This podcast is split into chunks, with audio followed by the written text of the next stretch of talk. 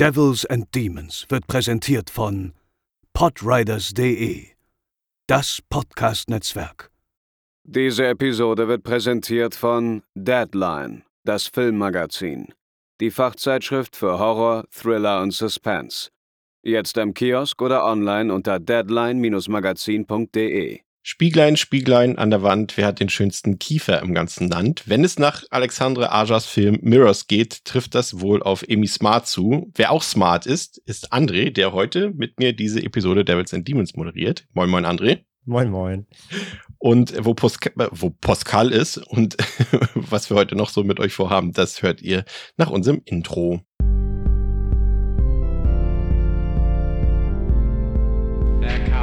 Get you, Barbara. They're coming for you.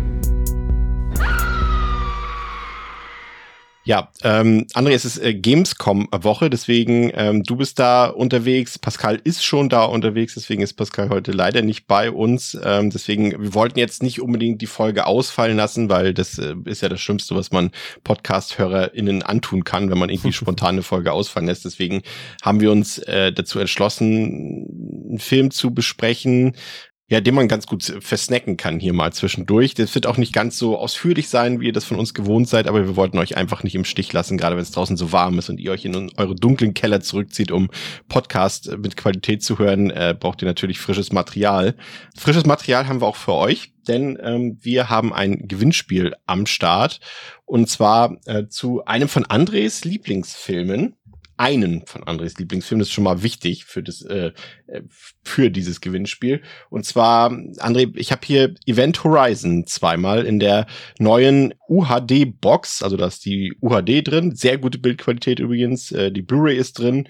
Dann sind da also ist ein Steelbook drin, ein sehr schickes und ein paar Gimmicks, also so ein Bauplan von dem Raumschiff, äh, ein Patch, also ein Aufnäher, ein Pin und ähm, ein paar Artcards und so weiter und so fort. Und das ist ja so einer deiner Lieblingshorrorfilme, ne? Kann man schon so sagen.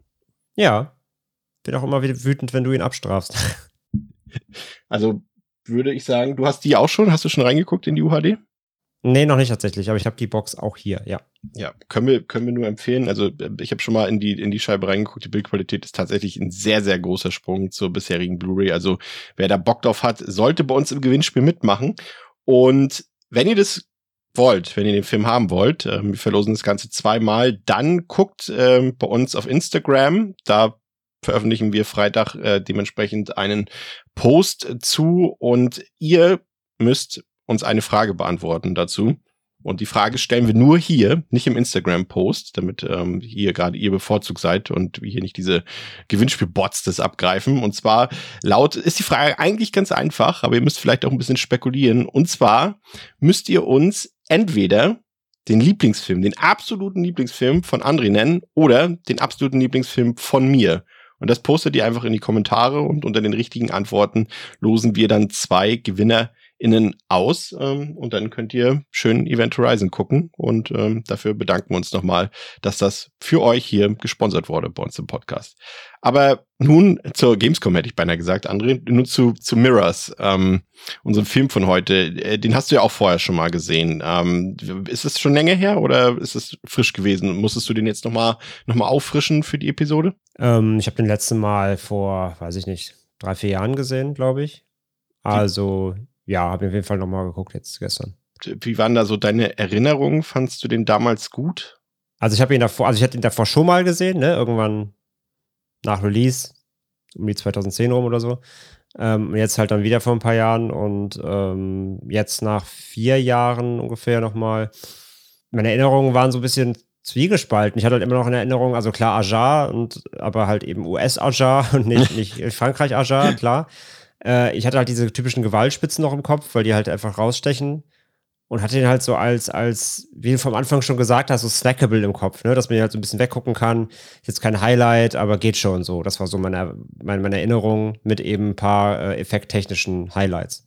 Das, das, Lustige ist ja, du hast ja eben gesagt, der US-Ajar, wenn man sich so seine Vita anguckt, dann ist äh, der US-Ajar natürlich mittlerweile deutlich umfangreicher eigentlich als der, der French-Ajar, ne? Aber eben nicht damals, als der Film rauskam. Ne? Also Ja. mittlerweile hat man sich an den US-Aja gewöhnt und da hat er ja auch seine, äh, seine, seine guten Dinge abgeliefert, wie, wie Crawl und so. Aber damals kam er halt noch frisch aus der High-Tension-Ära und da hatte man irgendwie auch andere Erwartungen an ihn so noch, ne? Ja, ich habe den Film auch vor Ewigkeiten ähm, mal gesehen und war so gar nicht begeistert. Ich fand den ziemlich langweilig und äh, war deswegen auch gar nicht so begeistert davon, dass der heute bei uns auf dem Sendeplan stand. Ich hatte ehrlich gesagt gar keine Lust auf den Film, äh, war aber gleichzeitig dann auch irgendwie gespannt, ob meine Eindrücke von damals sich bestätigen würden oder ob, ob ich den Film jetzt mit ganz anderen Augen sehen würde. Aber das äh, erfahrt ihr dann gleich. Äh, kurz zu den Fakten. Also der Film Mirrors ist aus dem Jahre 2008. Der hat auf Letterboxd eine Durchschnittswertung von 2,6 von 5. Auf der IMDb eine 6,1 von 10, hat überraschenderweise, das hätte ich jetzt nicht gedacht, 35 Millionen Dollar gekostet und hat, und das finde ich genauso überraschend, 80 Millionen Dollar eingespielt. Als er im August 2008 in die Kinos kam, hat auch, muss man auch sagen, ziemlich harte Konkurrenz mit Mamma Mia damals, mit Tropic Thunder. Äh, die Mumie 3 lief gerade im Kino und natürlich äh, The Dark Knight war damals im Sommer der Dauerbrenner. Ähm, der Film ist freigegeben ab 18 Jahren und ihr könnt den auch ganz normal auf Blu-ray und DVD kaufen. Den kriegt man auch gebraucht, super billig. Ähm, wichtig ist nur, schaut, dass ihr euch möglichst die Unrated-Version von dem Film besorgt, denn die hat durchaus ein paar sehenswerte Gewaltspitzen mehr als die Kinofassung. Und äh, der Film läuft 111 Minuten und André hat es bereits gesagt, der Film ist von Alexandre Ajar, einem der äh, französischen Terrorkino-Regisseure ähm, von High Tension in diesem Fall, der dann später in den USA Filme gedreht hat wie The Hills of Ice, also das Remake, äh, Piranha, das Remake, äh, den Krokodilfilm Crawl und zuletzt war es, war es ein Netflix-exklusiver Film, weiß ich gar nicht mehr, Oxygen? Der war zumindest straight to Netflix. Ob es eine Netflix-Produktion war, weiß ich jetzt gar nicht, aber er erschien da auf jeden Fall als erstes, ja. Wie fandst du den? Weißt du das noch? Den fand ich ganz gut eigentlich. Der war schön klaustrophobisch. Hat am Ende raus ein bisschen bei der Story gehakt, aber den fand ich ganz gut. Du hast heute die Aufgabe, mal wieder Pascal zu vertreten, wenn es darum geht, äh, die Verpackungsbeilage von Studio Kanal äh, für unsere ZuhörerInnen vorzulesen. Worum geht es in Mirrors, André? Was heißt hier wieder? In den letzten Folgen haben das meistens unsere GästInnen gemacht. Aber ich werde natürlich mein Bestes tun, um diese ehrenvolle Aufgabe hier zu bewältigen. Ich will Deswegen- alle Trademarks haben, alle. ich lese übrigens die ähm, fantastischen ja, Schnipsel mit, die auf dem Cover stehen, was so, ähm, was, der, was der Verleih mit drauf geschrieben hat. Also nicht wundern, aber ihr kennt das. Das hat manchmal ein paar, das, das birgt ein paar Highlights. Du, du distanzierst dich quasi jetzt schon von den Aussagen darauf, ne? Ich distanziere mich von allem, was ich in diesem Podcast sage, immer. Ähm, los geht's. Härter und verstörender. Der grandiose Horror-Thriller in der längeren Unrated-Fassung. Ben Carson hat nicht nur seine Polizeimarke, sondern nach Alkoholexzessen auch das Vertrauen seiner Familie verloren. Um endlich wieder Fuß zu fassen, nimmt er den Job als Nachtwächter für die Ruine des Kaufhauses Mayflower an, das bei einem Flammeninferno fast vollständig zerstört wurde. Auf seinen Rundgängen durch die finsteren Hallen reflektieren gewaltige Zierspiegel düstere Bilder der Vergangenheit. Zunächst glaubt er an Hirngespinste, aber bald sieht sich Carson einer teuflischen Macht gegenüber, die über Spiegel in unserer Welt tritt und nicht nur sein eigenes, sondern auch das Leben seiner Frau und Kinder bedroht. Carson muss sich dem Geheimnis der Spiegel stellen, doch die Wahrheit ist grausamer, als er sich je vorstellen konnte. Nach High Tension und The Hills Have Eyes schuf Regie-Wunderkind Alexandre Ajar einen hochspannenden, atmosphärischen Mystery-Thriller voller verblüffender Wendungen und intelligent eingesetzter Schockmomente. 24-Star Kiefer Sutherland überzeugt in dem Gruselglanzstück als Ex-Cop, der durch die Hölle geht. Das macht ja auch, glaube ich, tierisch Spaß, sowas zu schreiben, ne? Voll. Ich, ich überlege auch immer, meistens sind es ja auch wahrscheinlich Leute, die den Film gar nicht mal gesehen haben und einfach so dann, ich mag das Gruselglanzstück und Auf, solche- offen, offensichtlich hätten, hätten sie nicht verblüffende Wendungen geschrieben. Ah, herrlich. Ja, äh, vielen Dank an dieser Stelle. Ähm, gehen wir doch mal direkt in die in die Besetzung rein, die ja durchaus ähm, interessant ist. Gerade so in den in den 2000er Filmen gibt's da ja immer so ein paar nette Sachen zu entdecken und hier ist es auch äh, quasi eine der Stars des, des 80er Jahre Kinos, würde ich sagen, als er noch ein bisschen jünger war, Kiefer Sutherland.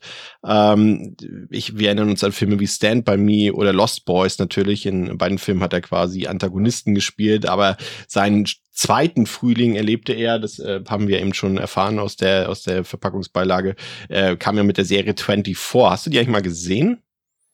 Äh, tatsächlich nur einzelne Folgen, nie komplett. Hat ja eigentlich eine, eine ziemlich spannende äh, Prämisse, würde ich sagen. Ne? Das ist ja eine komplette Echtzeitserie, ne? Das sind Ja, ja, 24 genau. Folgen und eine Stunde ist quasi eine Folge, so in der Mhm. Art, ne? Genau. Okay, muss ich mal gucken irgendwie. Aber ich weiß nicht, ob das, ob man, ob, ob die heute noch guckbar ist. So, gerade die Ka- 2000er Sachen. Kann ich schwer sagen. Ja, ich habe immer nur mal einzeln reingeguckt, aber ich habe die noch nie komplett gesehen. Nee. Bin mal gespannt. Ja. Ist tatsächlich nicht so, ein- so ein, unbedingt so ein, so ein Lieblingsschauspieler von mir. Ich mag seinen Vater tatsächlich äh, deutlich lieber sehen. Kiefer war aber wahrscheinlich auch immer so ein bisschen, weil er gerade eben so, weil, weil man die Filme so in der Kindheit gesehen hat, gerade Stand By Me, äh, und er dort eben äh, den einen Bösewicht sozusagen gespielt hat und das äh, automatisch dann immer bei mir schon für Unsympathien gesorgt hat und das dann auch nicht wieder gut zu machen ist. Bist du, magst du ihn? Ähm, ja, ich bin auch eher Fan von seinem, von seinem Dad, aber ich finde Kiefer Sutherland eigentlich ganz, ganz ordentlich so. Also, ne, sei es jetzt irgendwie, keine Ahnung, in, in ähm, Twin Peaks war er ja auch, in, ähm, in Flatliners, ähm, Lost Boys, so, ne? Ich meine, er hat ja seine Vita irgendwie und finde ihn okay, aber ich finde jetzt auch kein, er ist kein Highlight-Schauspieler. Also man denkt, ich finde, man denkt auch immer sofort leider so ein bisschen an seinen Dad halt dann, wenn man ihn sieht, ähm, weil natürlich auch ein großes Erbe da an, antritt oder angetreten ist. Ähm, aber ja, wie gesagt, wahrscheinlich ist sein, ist sein ähm, Magnum Opus einfach 24, aber da kann ich halt wenig zu sagen. Ja. Und haben wir noch ein paar bekannte weibliche Gesichter hier. Paula Patton ist dabei, aber vor allem interessant und das ist gerade äh, auch wieder für Leute in unserem Alter, die quasi mit ihr so ein bisschen aufgewachsen, na, aufgewachsen ist vielleicht ein bisschen das falsche Wort, äh, die Teenager-Jahre verbracht haben mit Amy Smart, ähm, die auch im Butterfly Effect mitgespielt hat, in den beiden Crank-Filmen, Starship Troopers, Varsity Blues und natürlich auch Road Trip. Und da frage ich mich immer wieder, das sind ja alles Filme, auch jetzt vielleicht noch inklusive Mirrors, die ja durchaus einen gewissen Stellenwert haben, Bekanntheitsgrad haben und dass sie mittlerweile wirklich nur noch in Scheißfilmen mitspielt. Ich weiß nicht, woran das liegt. Es ist immer so diese Problematik, dass äh, wenn, wenn, wenn Frauen in Hollywood älter werden und nicht gerade Meryl Streep sind zum Beispiel, dass sie dann automatisch irgendwie nicht mehr für diese AAA-Filme oder für diese größeren Filme in Frage kommen. Also das wäre jetzt so die einzige Erklärung, die ich irgendwie hätte, weil ich habe die eigentlich sonst schon immer eigentlich ganz gerne gesehen früher und ist jetzt auch keine schlechte Schauspielerin irgendwie. Ja, keine Ahnung, ich glaube, ihre, das war halt, einfach- also man dachte am Anfang erst, sie wäre so eine typische Comedy-Schauspielerin, ne, so, so, so Larger-than-Life-Comedy-Sachen, auch so Red Race und sowas, daher kenne ich sie vor allem immer noch, oder habe ich daher hab ich sie immer, immer sehr prägnante Erinnerung, dieser, ne, kennst du den Film? Ja. Ja, äh, wo sie am Ende, am Ende dann zu Live Aid, glaube ich, sogar fahren und so, ne? Das war der ist ja auch komplett drüber. Ähm, aber da hat man sie, glaube ich, am Anfang immer sehr verbunden und dann kamen ja Sachen eben wie Crank, wo du dachtest, okay, sie kann auch so ein bisschen, wobei, ich meine, sie ist ja keine Action-Darstellerin, sondern sie hat ja auch immer nur Sidekicks gespielt, ne? Ähm, von daher, ich glaube, sie hat nie so ihre, ihre, ihre Sparte gefunden, finde ich. Es war immer nur Anhängsel. Und deswegen hat man sie, glaube ich, auch nie so als, als, ähm, ja, als Hauptdarstellerin irgendwie besetzt und wahrgenommen groß, ähm, weil, sie, weil sie immer irgendwie gefühlt nur, nur Bystander war, was halt ein bisschen schade ist. Und ich glaube, den letzten Film, den ich mir gesehen habe, das war 2015, dieser Hangman, wo der, wo der Typ Ja. auf dem Dachboden der Familie wohnt. Den fand ich ja ganz gut. Ich fand, vielleicht du mochtest ihn nicht. Ähm, ich fand den ja ganz ordentlich. So, das war das letzte Mal. Aber selbst da, selbst da war sie nur ähm, Anhängsel. Selbst da hat sie keine Hauptrolle gespielt, sondern war nur, ich glaube, eine Tochter oder so. Der Familie, der Familie halt. Ähm, ja, also ich glaube, sie hat einfach nie es geschafft, sich zu positionieren als, als starke Hauptdarstellerin, sondern war immer nur zweite, dritte Reihe. Ich habe sie letztens in so einem Trailer gesehen ähm, zu einem Film, der ist jetzt auch schon rausgekommen, ähm, glaube ich, der, auch direct to äh, Streaming. Äh, 13 Minutes heißt der. Das ist irgendwie so ein, ich glaube, so ein Katastrophenfilm, so ein Tornado-Film, aber mit ganz grässlichen ähm, CGI-Effekten auch. Aber das ist, das sieht man eigentlich ganz gut. Das ist auch wieder so eine Ansammlung aus, genau an Schauspielerinnen, so aus ihrer aus ihrer Alters- und Niveauklasse sozusagen, die alle nicht mehr groß irgendwie was gerissen haben. Hier Thora Bird spielt da zum Beispiel mit und die jetzt ja vor kurzem ähm, verstorbene ich Anne seh's Hesh. gerade, ja. Ja. 1,9 auf Letterbox, ja. Oh, ja. Falls man den mal gucken will. Aber ansonsten siehst du da auch so, das sind echt schon so teilweise diese, diese Asylum oder diese Asylum-nahen Produktionen hier, ne? Die, hier, die Avengers of Justice, Fast Wars und sowas, diese Superhelden-Parodien und sowas, ne? Das ist halt so, das ist man schon, ich will jetzt nicht sagen, dass ich da Mitleid habe und sowas, das ist ja ihr Beruf und sie verdient ja auch wahrscheinlich trotzdem immer noch ein gutes Geld damit. Aber man denkt sich trotzdem immer so, ah, oh, das ist echt, dass sie da in sowas mitspielen muss mittlerweile. Aber ja, oder 2020 kam auch dieser The 100 Candles Games, auch so ein Horror-Anthologie-Film. Auch da ist sie irgendwie nur wieder C-Reihe oder so. Also es ist, wie gesagt, sie, sie wird immer nur so notbesetzt, finde ich. Also das zieht sich halt komplett durch ihre Vita so ab, in einer gewissen Zeit. Ja, notbesetzt wird auch äh, die Hauptfigur unseres Films, Ben Carson. Der hat, äh, das hast du ja schon erzählt, er seinen Dienst, oder er wurde besser gesagt, äh, von seinem Dienst äh, bei der Polizei quittiert. Äh, er ist zweifacher Familienvater, der in Trennung lebt. Er hat Alkoholprobleme und er war eben aufgrund dieser Alkoholprobleme dafür verantwortlich, dass sein Streifenpartner während einer Schießerei getötet wurde. Und er übernimmt dann einen Job als Nachtwächter in einem ehemaligen Kaufhaus, das bei einem Brand vor einigen Jahren größtenteils zerstört wurde. Und schon nach kurzer Zeit bemerkt Ben dann eben, dass etwas mit den Spiegeln und, und Verglasungen im Gebäude nicht stimmt und diese sich quasi förmlich selbstständig äh, machen. Und bei seinen Recherchen stößt er dann auf den Namen Essiker, an dem schon seine Vorgänger als, als Wachmänner in dem Gebäude verzweifelt sind. Doch Ben schafft es herauszufinden, dass Essiker der Name einer früheren Patientin ist, die damals, als das Gebäude noch ein Krankenhaus war, dort aufgrund ihrer Schizophrenie mit einer nicht gerade erfolgsversprechenden Spiegeltherapie behandelt wurde. Und er sucht dann die Frau auf und versucht mit ihr die finsteren Dämonen in dieser Spiegelwelt zu bekämpfen, bevor noch mehr seiner Familienmitglieder zum Opfer werden. Und ähm, der Film, das wusste ich tatsächlich nicht, André, ähm, der ist kein direktes Remake, aber er basiert doch schon ziemlich stark auf dem südkoreanischen Horrorfilm Into the Mirror aus dem Jahre 2003 und äh, das wurde quasi das Drehbuch wurde Aja vorgelegt äh, zum Durchlesen. Und er wurde gefragt, ob er das äh, gerne verfilmen würde in den USA, ähm, aber er war so mit Einzelheiten der Geschichte des Originalfilms unzufrieden. Und er hat dann einfach quasi die Grundidee des Films genommen, also in dem es ja auch um Spiegel geht und er hat das beibehalten, aber hat dann auch wenige Szenen davon übernommen, aber an sich hat er die Geschichte dann doch drastisch äh, verändert. Und äh, der ursprüngliche Film, also Into the Mirror, handelt von, auch von einem ehemaligen Polizisten, der quasi zurückgezogen wurde, nachdem er versucht hat, seinen Partner zu retten und dabei dessen Tod verursacht hatte. Und nach einer Reihe mysteriöser Todesfälle in einem Einkaufszentrum, in dem er dann auch quasi arbeitet als Wachmann, nach dessen, ähm, nach deren Wieder nach dessen Wiedereröffnung, äh, muss er sich quasi seine eigenen Angst vor Spiegeln stellen und auch ähm, das Geheimnis um den Brand stellen, der das Einkaufszentrum damals äh, dazu gebracht hat, dass es geschlossen wird. Das klingt schon sehr identisch, aber du hast ihn auch nicht gesehen, ne? Wusstest du, dass das ist ein, dass es quasi darauf basiert? Ähm, ich hatte tatsächlich, also ich wusste nicht auf welchem Film genau, der Into the Mirror, ähm, also sagte mir was, aber habe ich, ich habe die tatsächlich nicht die Parallelen nicht gesehen und ich, ich, ich kann Into the Mirror nicht. Ich wusste aber, dass, dass ich wusste, dass Mirrors irgendwie auf einem, auf einem anderen Film, ich, ich dachte, es wäre ein Remake. So, ich, ich wusste irgendwie, da, da, gibt es ein Original oder so, aber ich wusste gar nicht wirklich, auf welchem Film jetzt genau basiert oder wo das herkommt. Ähm, das das habe ich jetzt auch erst in dem Sinne, im Zuge jetzt der Vorbereitung nochmal genau gecheckt und habe mir da Into the Mirror auch gleich mal auf die Watchlist gesetzt. Ja, war jetzt quasi ein kleiner Fehler in der Vorbereitung. Hätten wir das natürlich früher gewusst, was wir hätten wissen müssen, pardon an dieser Stelle, dann hätten wir den natürlich vorher nochmal gucken können, weil jetzt so rein von dem, was ich gerade vorgelesen habe, also von der erstmal simplen Plotbeschreibung, klingt das ja schon vollkommen identisch. Ne? Also wie gesagt, aus dem die Hauptfigur ist aus dem Polizeidienst zurückgezogen, hat den Tod seines Partners verursacht, äh, arbeitet dann als als Wachmann in einem wiedereröffneten Einkaufszentrum und hat Angst vor Spiegeln. Es hat dort gebrannt. Ne? Also es ist schon komplett identisch quasi. Aber wenn das natürlich die einzigen ja. Punkte sind, wie gesagt, also ich will, müsste man mal, mal gucken. Also es wird auf jeden Fall nicht als Remake offiziell bezeichnet, weil äh, also steht auch der Autor ähm, des ähm, Into the Mirror Films steht dort, hat auch keine Credits bekommen für das Drehbuch, steht nur irgendwie based on drauf, aber mehr auch nicht. Aber vielleicht holen wir das irgendwann mal nach. Klingt auf jeden Fall interessant, da vielleicht nochmal im Vergleich zu ziehen.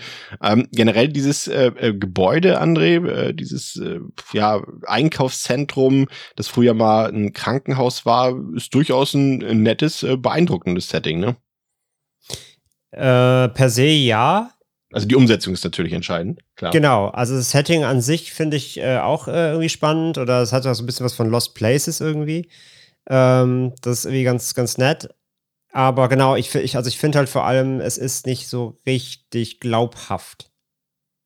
Aber dazu kommen wir gleich gerne, wenn wir über die, über die Ausführung reden. Ja, das ist, äh, sehe ich, sehe ich auch so ein bisschen so. Das ist so, also man sieht das ja auch an der visuellen Darstellung. Du siehst ja, dass das Gebäude größtenteils, glaube ich, von außen mit CG gemacht wurde. Glaube ich. Ja. Also, da steht schon irgendein Gebäude, aber ich glaube, so, so die, die mehrere Stockwerke oder sowas wurden, glaube ich, mit äh, Computer generiert quasi. Und äh, das irgendwie schon das ist dieselbe Frage, die ich mir gestellt habe letzte Woche bei Carrie 2. Ne? Das ist irgendwie schon vor fünf Jahren irgendwie dort, gab es da diesen großen Brand und das äh, steht halt immer noch so da, quasi in diesem Zustand sozusagen und da hat sich irgendwie nichts getan. Ich weiß jetzt nicht, ich glaube, sie sagen im Film irgendwie, dass es aus Denkmalschutzgründen irgendwie nicht abgerissen werden kann, wenn ich mich nicht irre. Ich glaube ja. Hm. Ja. Aber ja. Deswegen, deswegen meine ich ja, es, es fühlt sich an wie so Lost Place Ja. und er, weil er bewacht ja quasi Müll. Ja. Es darf halt nur keiner rein, so quasi, genau. Und ähm, aber aber ja. steht halt mitten in der Stadt, ne? Und, Genau, Und da und kann mir doch deswegen- keiner erzählen, dass wenn das, ja, Denkmalschutz verstehe ich, aber das be bezieht sich ja eigentlich nur auf intakte Gebäude oder auf welche, die man irgendwie noch begehen kann. Aber das ist ja quasi wirklich eine Ruine mehr oder weniger, wie du schon sagst. Und das ist schon ein bisschen seltsam, dass die das nicht irgendwie, Es wirkt ein bisschen out of, out of place irgendwie, ja. Ja. ja. Und was mir aufgefallen ist ähm, an dem Film, und das ist natürlich jetzt irgendwie klar, jetzt wo wir auch wissen, ähm, worauf der Film basiert, ähm, ist das Gefühl, dass das Ganze irgendwie doch sehr asiatisch angehaucht ist, also was das asiatische Kino angeht, so diese Motive. Ne? Also mir hat die ganze Zeit irgendwie nur das, das, das Geistermädchen ähm, gefehlt. Ähm, eine Sache, die natürlich für den zweiten Teil dann noch relevant wird, aber irgendwie äh, ha- hat man sofort dann irgendwie doch gespürt, dass der Film eine, eine Vorlage hatte, die im asiatischen Kino zu finden ist. Ne? Also ich finde, das spielt total mit diesen, mit den, mit, diesem, mit der Filmaufbau, die Struktur des Films. Das fühlt sich alles sehr, sehr ähm, Asian Cinema mäßig an, finde ich. Ja, schon. Also, das, das, das ist wie bei so Remakes auch von, dem, von, The, von Ring oder von Ja. Dark Waters und sowas. Ich finde schon, dass die ihre, die, die, die Thematiken, die behandelt werden, die sind nun mal im japanischen ähm, Horrorfilm sehr speziell, weil die auch viel mit kulturellen Dingen zu tun haben. Und ob das jetzt bei Spiegeln auch genauso ist, kann ich jetzt tatsächlich nicht sagen, aber es fühlt sich irgendwie so an. Es hat eine gewisse, es hat eine gewisse Präsenz von diesen so, so typischer eben Geist, japanischer Geisterhorror. Ja, ist wieder so ein, so ein quasi wieder so ein Alltagsgegenstand, der irgendwie verflucht ist. Ne? Ob Genau. das irgendwie, irgendwie in The Ring eine Videokassette ist oder irgendwo ein Fernseher ist oder was ich irgendwo immer irgendwas was ja, wo irgendwas rauskommt oder genau, wo irgendwas ein Objekt besessen ist oder so, genau. Das hat immer sowas, das hat irgendwas immer was von, von, von asiatischen ähm, Einflüssen und das kann der Film halt auch nicht abstreifen. Das, das stimmt, ja, finde ich auch. Ja, und hat, hat immer irgendwas auch so, dass das dann so quasi im Subtext, irgendwas liegt in der Vergangenheit, was aufgearbeitet werden muss. Ne? Das hast du ja auch bei den ganzen Juon und, und, und so weiter. Irgendwie, irgendwas immer, Genau, irgendwer quasi- ist schuld. ja, irgendwer ist schuld, es geht immer um Schuld und Sühne und, und irgendwie muss das aufgeklärt werden, damit quasi die Geister in Ruhe, Ruhe finden. Ruhe finden können. Genau, ne? Und das ja. ist ja auch so ein bisschen Das so. ist ja auch ja. so, ja. Ja, die, die Hauptfigur ähm, haben wir schon so ein bisschen besprochen, Ben Carson, also gespielt von Kiefer Sutherland. Der ist, wie gesagt, äh, früher Polizist gewesen, vor kurzem noch. Er ist für den Tod eines Menschen verantwortlich. Er ist äh, Alkoholiker, er lebt getrennt von seiner Frau und von seinen beiden Kindern. Und man merkt schon, gerade André, ne, auch im, im Gespräch, wenn er mit Paula Patton quasi dort äh, versucht, sich nochmal wieder einzugliedern, sagt, komm, gib mir doch noch eine Chance und so weiter, dass wenn sie dort Widerwort hat, dann wird er sehr impulsiv. Ne? Man merkt schon, dass da auch so ein bisschen diese Art in ihm steckt. Ne? Er hat ja mehrfach so zwei, dreimal im Film so Ausraster dabei und ähm, ähm, ist jetzt auch nicht unbedingt, sag ich mal, ähm, von A bis Z äh, die klassische Hauptfigur, die man sofort sympathisch findet, aber eine mit Ecken und Kanten, die man im Laufe des Films sympathisch finden kann, ne? würde ich mal so sagen. Ja, das ist so eine Frage. Sympathie ist da echt, ist da echt so, das schwebt so ein bisschen im Raum, ob er das wirklich ist. Ähm, ich finde ihn halt eher vor allem so ein bisschen bemitleidenswert. Ne? Also du weißt halt, dass er halt, ja, er ist ein gebrochener Mann irgendwie. Natürlich durch die Alkoholkrankheit, dann dass das der, der Unfall, Anführungszeichen, der passiert ist, oder dieses, diese Vorkommnis eben mit seinem Partner. Ähm, er ist halt eine gebrochene Figur und er handelt vielleicht nicht immer richtig, aber er versucht zumindest das Richtige zu tun. Und das, ähm, das, das rettet seine Figur dann so ein bisschen. Sympathie ist halt immer so ein bisschen, ist Auslegungssache. Das, also so richtig sympathisch finde ich in dem Film nicht, aber es hat ja einen Grund. So, das, Ja. so, so, so sage ich mir das halt. Also er ist nun mal, einfach eine sehr verletzte Figur und er versucht zumindest immer das Richtige zu tun, natürlich vor allem seine, seine Liebsten zu beschützen. So, das, das, das steht für ihn über allem und das macht ihn dann so, das macht das dann sympathisch letzten Endes. Die Handlung macht es sympathisch. Ja, das ist quasi so, so nochmal so diese Steigerung. ne? Es gibt die Figuren, die ich sympathisch finde, also wirklich die, die, sag ich mal, auch, auch gute Menschen sind und so weiter und so fort. Die herzlich sind, die, Die herzlich sofort sind. an, ans Herz wachsen auch. Und so ist er halt nicht. quasi, Ne? quasi das klassische Final Girl oder eben er ist gerade so sympathisch, dass ich sagen kann, will ich, dass er sein Ziel am Ende des Films erreicht? Ja. Mhm. So, ja, ja, auf, jeden, auf jeden Fall. Aber vor allem halt, das meine ich ja damit. Du willst ja vor allem, dass er das Ziel erreicht, auch für, sie, für die Familie, Genau. die halt so gar nichts dafür kann. Ja. Also er kann auch nichts dafür. Aber ähm, du willst ja vor allem, dass er, dass es, dass einfach seinen, seinen Liebsten gut geht.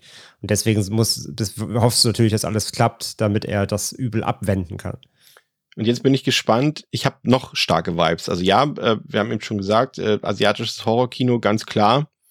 Aber ich habe noch Videospiel-Vibes gehabt. Und ich weiß nicht, ob dir das auch so gegangen ist, ob du auch daran gedacht hast. Aber ich finde, der Film hat so krasse Silent Hill-Vibes, dass man sie eigentlich gar nicht übersehen kann. Sowohl die Story, also wie sie ist, gerade Silent Hill 2 würde ich da als, als Beispiel nennen, die Visuals, also wie der, wie der Film aussieht, ähm, aber auch so kleine Details, also die Kleidung, ich weiß nicht, ob du, denk mal kurz an Silent Hill 2, also an das Mm, Spiel Mason. zurück, an, nee, nicht an Mason, sondern an, an James Sunderland. Ja, Sunderland, Genau. der hat ja auch diese, quasi diesen grünen Anorak an und diese blaue Jeans und auch so ein bisschen diese Frisur und, und äh, Keith Su- Sutherland sieht genauso aus in dem Ja, Film. stimmt. Ja. Und auch diese Geschichte, ne, so von wegen, man muss erstmal was aufklären, was in der Vergangenheit ist, wer hat hier Schuld, wer muss sühnen dafür und äh, sowas alles. Ich finde, das hat so krasse Silent Hill Vibes. Ist ein bisschen schade, dass Sina jetzt nicht hier ist. Die hätte ich gerne mal dazu befragt. Ähm, aber weiß nicht, findest du nicht auch? Also auch so, auch so oft auch so, wie, wie der Film visuell arbeitet, finde ich. Ähm, Also kam mir jetzt beim Schauen nicht in den Sinn, aber jetzt, wo du es sagst, schon, ja. Und ich meine, nun mal Silent Hill, Original, Story, alles kommt ja auch aus Japan. ne? Das war ja, Ja. Team Silent, war ja auch ein japanisches Team. Das heißt, da sind natürlich die ähnliche Motive drin, ne? Rein, rein auf der, auf der psychologischen Ebene. Ähm, durchaus, ja. Gleichzeitig muss ich aber auch sagen, als du Videospiel sagst, gerade in diesem äh, alten Einkaufszentrum äh, könnte ich mir, bekomme ich aber auch so Lightgun-Shooter-Vibes, wenn du auf so Spiegel schießen musst, wo, wo Geister erscheinen oder so. Das könnte House auch of the passen. Dead. Ja, so House of the Dead-mäßig, genau. So, oh, da ein Geist, den Spiegel kaputt schießen. Oh, da ein Geist. Oh, da eine Fratze. Ähm, das würde auch passen, aber das jetzt mal nur rein auch so auf diese B-Movie äh, und gleichzeitig B-Gaming-Schiene gelegt, weil da, wie gesagt, die Optik so ein bisschen ähm, dem Film die Atmo, in die Atmo grätscht, aber dazu mehr gleich, wie gesagt. Aber äh, ja, nee, durchaus. Also, es ist gerade bei was halt Hill würde ich dir recht geben. Auch gerade vom Look her hast du recht, ja. Da, da, da hat er wirklich sehr viele Parallelen zu Sunderland, ja. Der nimmt sogar ab und zu, da ist diese eine Szene äh, bei, in der er quasi die, so eine Treppe hochgeht, aber in so einem engen Gang und da nimmt der Ja. Film auch diese Schulterkamera-Perspektive ein, so ein bisschen. Äh, auch sehr videospiellastig und vor allem, ich we- weiß, also es wird wahrscheinlich kein Gag oder eine Hommage oder sowas gewesen sein, aber äh, da, da ist ja auch quasi so eine halbwegs endlose Treppe dort, die ja jetzt natürlich nicht ganz hoch läuft, aber es gibt doch, glaube ich, war es nicht sogar in Silent Hill 2 oder war es in Teil?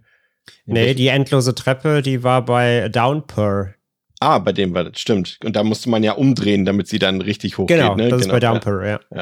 Aber das kam ja danach, glaube ich, erst raus. Ne? Das war nach 2008, wenn ich mich nicht irre. Downpour ist neuer, ja. Das war eins, das war quasi das letzte offizielle richtige Silent Hill. Genau. Also dann kann es keine Hommage gewesen sein. Nee, nee, Downpour kam, lass mal kurz mal gucken, ich kann Quatsch erzählen, aber ich hätte meine 2010 gesagt. oder 2012, ja, 2011? Ja, 2012. genau. Was der Film, Vielleicht hat Downpour es aus Mirrors. das kann natürlich auch sein, weil sie dachten, oh, das ist ja wie Silent Hill. Nur dann. So. was, was mich so ein bisschen gestört hat, was aber natürlich auch sehr stereotypisch ist, und das trifft ja generell aus meiner Sicht auch auf dem Film zu. Also, wenn man ihm wirklich was, was vorwerfen will, dann ist es halt, dass er eigentlich nur sämtliche Stereotypen bedient. Und das tut er auch hier. Das sind wieder diese, er hat, ähm, ne, keiner glaubt ihn, äh, was er sagt dort. Alle schieben es irgendwie auf seinen, auf seinen Alkoholkonsum und dass er Halluzinationen hat. Dann seine Frau fragt ja noch, äh, sag mal, Ben, nimmst du eigentlich Tabletten? Und natürlich holt er dann Tabletten raus. Und sie fragt ihn auch, sag mal, weißt du eigentlich, was du da für einen Quatsch erzählst? So, was sagst du denn da, ne? Und als er davon erzählt, dass die Spiegelbilder lebendig werden und dafür sorgen, dass dort Menschen sterben. Und das ist natürlich ein typisches Motiv, ne? Keiner glaubt der Hauptfigur, äh, und er muss irgendwie versuchen, das zu beweisen ist halt platt. Ne? Ich weiß, da gibt jetzt auch nicht so viele Möglichkeiten, so ein Thema anders zu behandeln, aber es ist halt so, das hat man halt auch Doch, jeder 10.000 glaubt ihm. Wie bitte?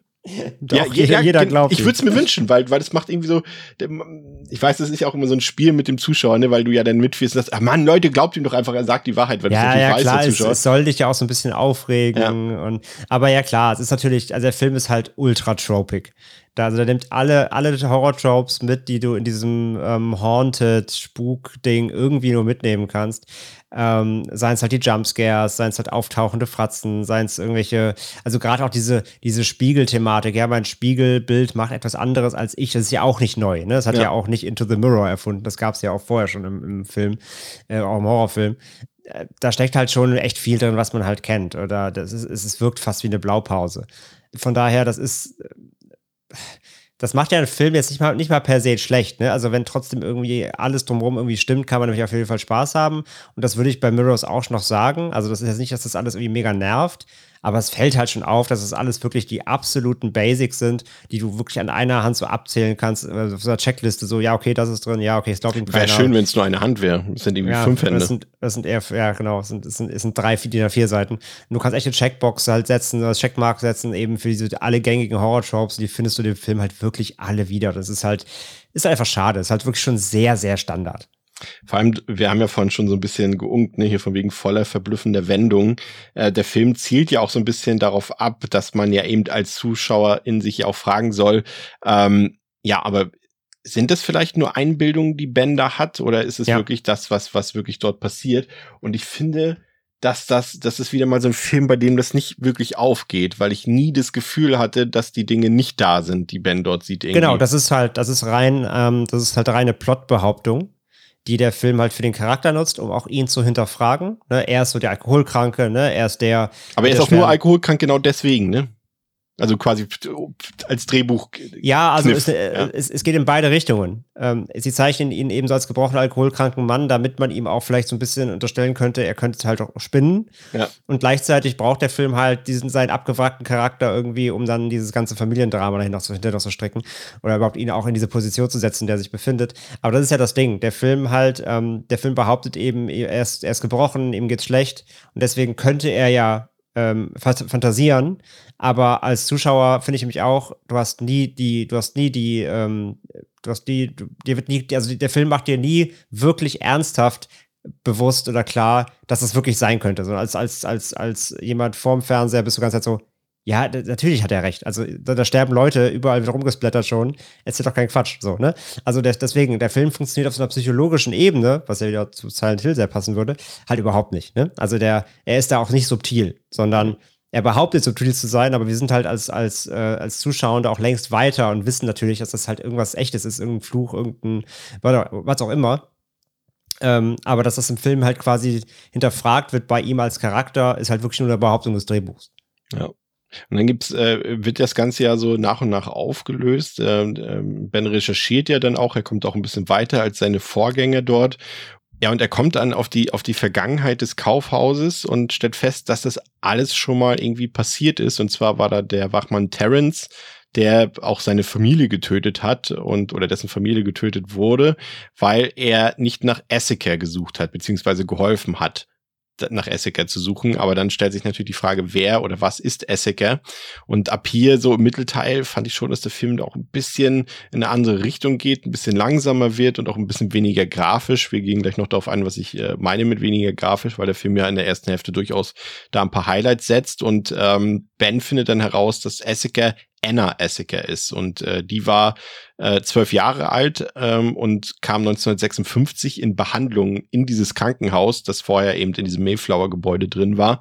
Und äh, dort haben sich dann irgendwie an irgendeinem Morgen alle Kinder gegenseitig getötet und dafür wurde der Arzt irgendwie verantwortlich gemacht. Er hat sich dann aber vor Gericht am ersten Verhandlungstag die Pulsadern aufgeschlitzt. Und dann stellt sich heraus, dass Anna eigentlich schon zwei Tage vor diesem Massaker dort rauskam aus dem Gebäude und zurück zu ihrer Familie ging, aber dort plötzlich diese Vorfälle mit Spiegeln anfingen und man deshalb Anna ins Kloster gebracht hat. Und in diesem Kloster trifft Ben jetzt auf Anna, jetzt eben Jahrzehnte später, und sie erzählt ihm dann, was passiert ist, dass der Doktor eben Annas Schizophrenie mit, mit, mit Spiegelbildern konfrontieren wollte, aber das Ganze letztendlich gar keine Schizophrenie war, ähm, und, sondern was völlig anderes und, und das dann quasi in diese Spiegelwelt über überging, so eine, als so eine Art Dämon. Und das ist sozusagen die Erklärung dafür. Und dieser Dämon muss quasi aufgehalten werden, aber eben durch Anna selbst. Und da sind natürlich auch immer so, da weiß ich immer nicht, ob ich das so smart finde, André, oder ob das, ob das eigentlich weiß ich nicht, ein bisschen billig und peinlich ist, aber der Name Essica ist ja quasi auch ein Anagramm, wenn du es so ein bisschen verstellst für Seekers und äh, das würde ja auch passen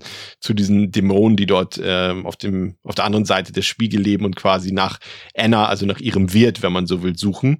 Und und Anna selbst ist natürlich als äh, Vorname, wenn man ihn rückwärts buchstabiert, natürlich auch sozusagen gespiegelt und so eine Sachen, da weiß ich, das finde ich immer so ein bisschen Panne, wenn ein Film sowas macht. Oder ein Drehbuch, Ja, weil das es wirkt- ist, das ist halt nicht smart, ne? Nee, das wirkt halt auch wie so, wie so Gags, wie so Easter Eggs. Ja. So, haha, guck mal, wie witzig und hier mit Spiegeln und so, ihr wisst schon. Das ist halt schon sehr, auch da wieder halt sehr flach, ne? Also, das ist halt, wir, wir drehen Sachen um, weil es sind ja Spiegel und so gespiegelt. Ich meine, über das Ende reden wir ja noch, ne? Äh, das ist ja der, das ist ja äh, der, der Hauptgag. Ähm, von daher, ja, das ist nicht clever. Ich finde es halt auch so geil, ähm, äh, diese, diese Nummer von wegen, dass er herausfindet, dass seine Vorgänger auch schon nach Essica gesucht haben, nicht gefunden haben. Den, den, den Plotpoint verstehe ich nicht so ganz. Den finde ich halt so ein bisschen lächerlich, weil ich stelle mir halt vor, irgendwie schon so seit Jahrzehnten forschen ähm, Nachtwächter einer Müllhalde nach einem Namen. So, was? Warum? Also, nee, das, das, das habe ich irgendwie nicht gefühlt. Weil das nimmt auch ihm so ein bisschen als besondere Figur den Reiz.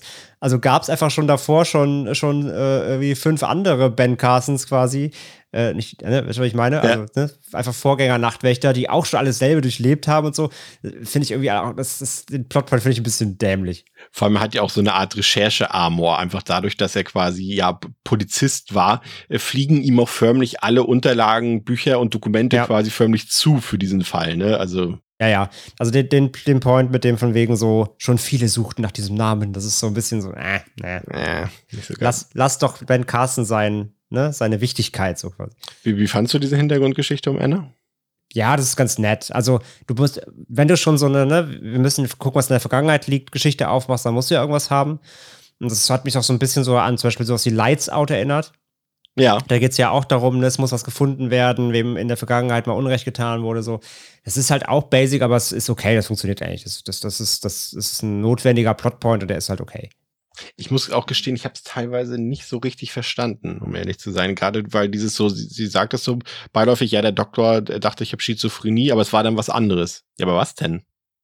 Also das habe ich halt nicht, das wird so beiläufig irgendwie. Also ich weiß nicht, ob mir da eigentlich noch ein Satz fehlte, denn die, ich habe nicht mehr zugehört am Ende, aber, Ja, aber du hattest halt nicht die unrated, unrated Fassung. Ja, da fehlt ja. nämlich dann ein Satz, ja. die, die, die Plot-Version, die, die hatte ich nicht.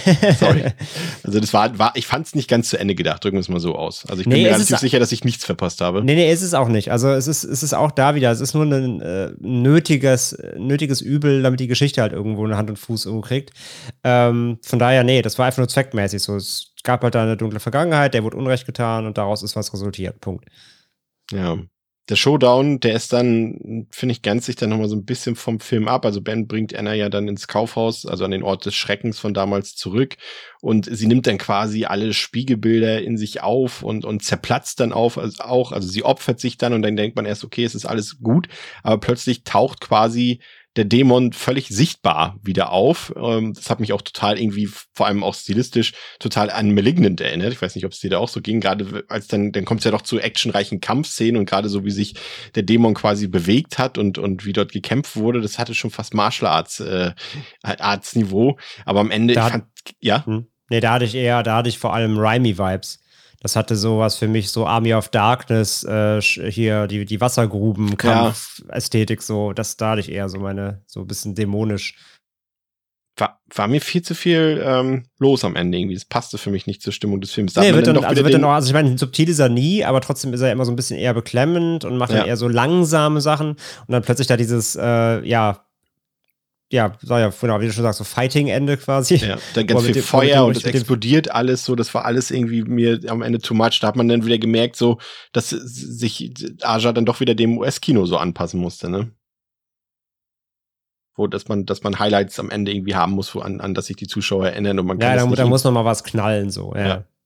weiß ich nicht, das war, war, war irgendwie. Aber zum Glück kam am Ende noch, und das muss ich gestehen, das war zwar irgendwie erwartbar, aber es hat mir trotzdem gefallen, das Ende, Ende, weil es irgendwie dann doch fies war, dass man vielleicht denken könnte, okay, es ist das Happy End irgendwie für Ben und dann muss er feststellen, dass er jetzt in der Spiegelwelt gefangen ist und das das mochte ich irgendwie. Wie gesagt, ich habe es erwartet, auch damals schon, als ich den Film zum ersten Mal gesehen habe, aber es hat doch trotzdem diesen fiesen Unterton, dass es eben nicht auf ein Happy End endet und das fand ich irgendwie schön. Also schön in Anführungszeichen, aus, aus Horror-Fansicht. Und, und, das ist ja wieder vor allem sehr anti-US, ne? Ja. Weil US-Kino ja doch dann immer gerne ein Happy End hat. Das sieht, es wirkt wie eine European Version, ne? Und, und so wie damals bei The Descent quasi, dass das in der US-Version hätte ich erwartet, dass sie das dann rausschneiden und ein Happy End reinmachen. Genau, genau. ja. Wie fandst du das? Ja, das ist halt nett, ne? Also ich sage ja, das ist halt auch nochmal der große Gimmick-Gag so, ne, dass er dann realisiert, oh fuck, hier steht alles falsch rum. Und dass er dann halt checkt, er ist jetzt in der, in der Spiegelwelt gefangen und seine, seine Familie kann, also keiner kann ihn mehr sehen und so. Aber er weiß halt, seiner Familie geht's gut. Und das ist ja genau, was ich, was ich sagte. Er kriegt so seine Redemption, ne? Also er war eh schon gebrochen, aber die, die, seine Aufgabe ist erledigt, nämlich seine Familie zu beschützen. Und das hat er ja halt geschafft, ja. Ja. Kommen wir mal ein bisschen zum, zum Horroranteil des Films. Gerade eben auch, ich hatte vorhin schon gesagt, dass der Film in der ersten Hälfte durchaus grafisch ist und hat da ja auch ein paar Szenen, die es durchaus in sich haben. Also gerade, wir sehen ja den, das war ja sogar der erste, nee, das war, nee, das ist ja noch ein anderer Wachmann, ne? Der, nee, oder war das der? Sollte das der, der Terrence sein? Das war sein Vorgänger, glaube ich. Das weiß ich halt, ob es Terrence sein soll. Obwohl, nee, der kannst, ja, es ist auf jeden Fall sein Vorgänger. Genau, ob's, ich glaube, Terrence war es tatsächlich nicht.